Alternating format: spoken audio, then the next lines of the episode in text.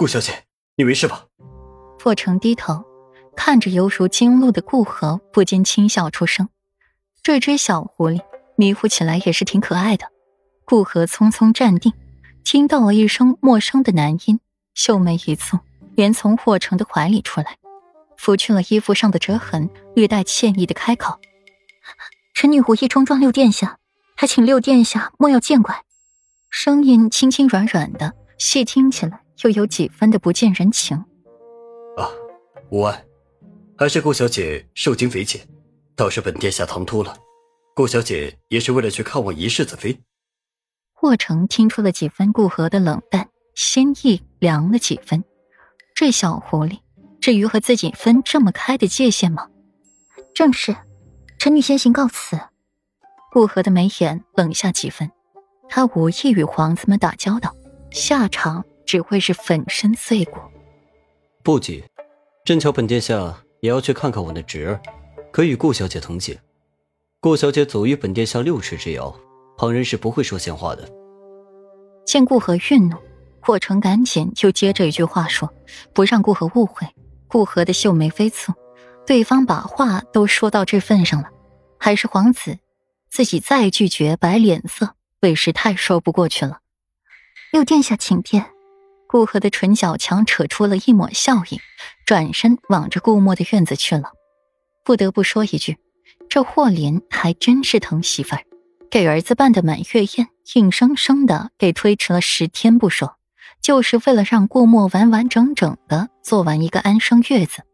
现在都四十一天了，这霍林还把顾墨当个眼珠子护着似的，不让出院子，不让吹风走动，直到宴会开始了，才准他抱着霍希出来露个面。霍成满足的跟在了顾河后面，静静端摩着那美人风姿。六殿下，这顾小姐都走远了。霍成身边的随侍小声提醒霍成：“这顾小姐都走远了，怎么还傻站着呢？”本殿下知道了。今日怎么没见着顾曼？她去哪儿了？霍成的眼眸一眯，顾曼可是和顾河的小跟班，今日没瞧见，倒是奇怪的紧了。去寻一下。随侍一愣，道一声是，便退下了。霍成这才脸上堆满了笑意，朝着顾河走。倒算是君子之风，一直隔着顾河六尺之遥，只是还是引来了途中不少丫鬟的暧昧注视，太明显了。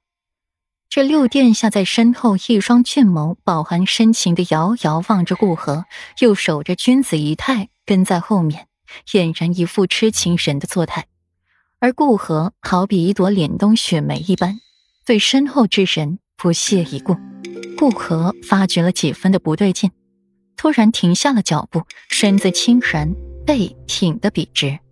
霍成专心的走着，步子迈得很大，没注意到顾河突然停下，一个劲儿的朝他走。顾河听着身后逐渐靠近的脚步声，想转过去斥责霍成一番。却不想，差点亲在了霍成的唇上。霍成也微微一愣，下意识的扶上了顾河的腰，望着眼前香软红润的唇瓣，心意微动。叶河，霍成下意识的念出了顾河的小字，饱含深情。顾河一怔，感受到了腰间的热度，脸颊晕开了粉红色，咬一咬舌尖，让自己恢复清醒，猛地推开了霍成，音调骤然冷下。还请六殿下自重。霍成脸上颇显失望，垂下了手臂，无奈的瞧着他，深情款款。叶河，我有多喜欢你，你又不是不知道。不然你到了婚配的年纪，为何平城湖没人敢上门说亲呢？为何无男子敢上门求亲呢？我的心意，你还不知晓吗？顾河紧蹙着眉头，对霍成的纠缠有些恼怒。不耐烦的往后退了一步，六殿下，请你自重。燕和二字乃是女儿家的闺名，非亲近之人换不得。而六殿下与臣女不过是陌路过客，这燕和二字，六殿下往后还是不要再换了，省得引起旁人误会。顾小姐，你就与本殿下这么身份吗？霍城的线眉一皱，痛快的换了称呼，眸光凛冽，望着眼前的小狐狸。不只是狐狸，还是一座冰山美人呢。从未熟悉，何来生分呢？六殿下多虑了，顾河告辞。顾河的眸底隐着几分寒意，他可是不想引起皇子的惦记的。心底算是知道了沈吟当初被五殿下给惦记上的滋味是如何了，又厌烦又痛恨，还不能把这些皇子们怎么样，心底着实憋屈。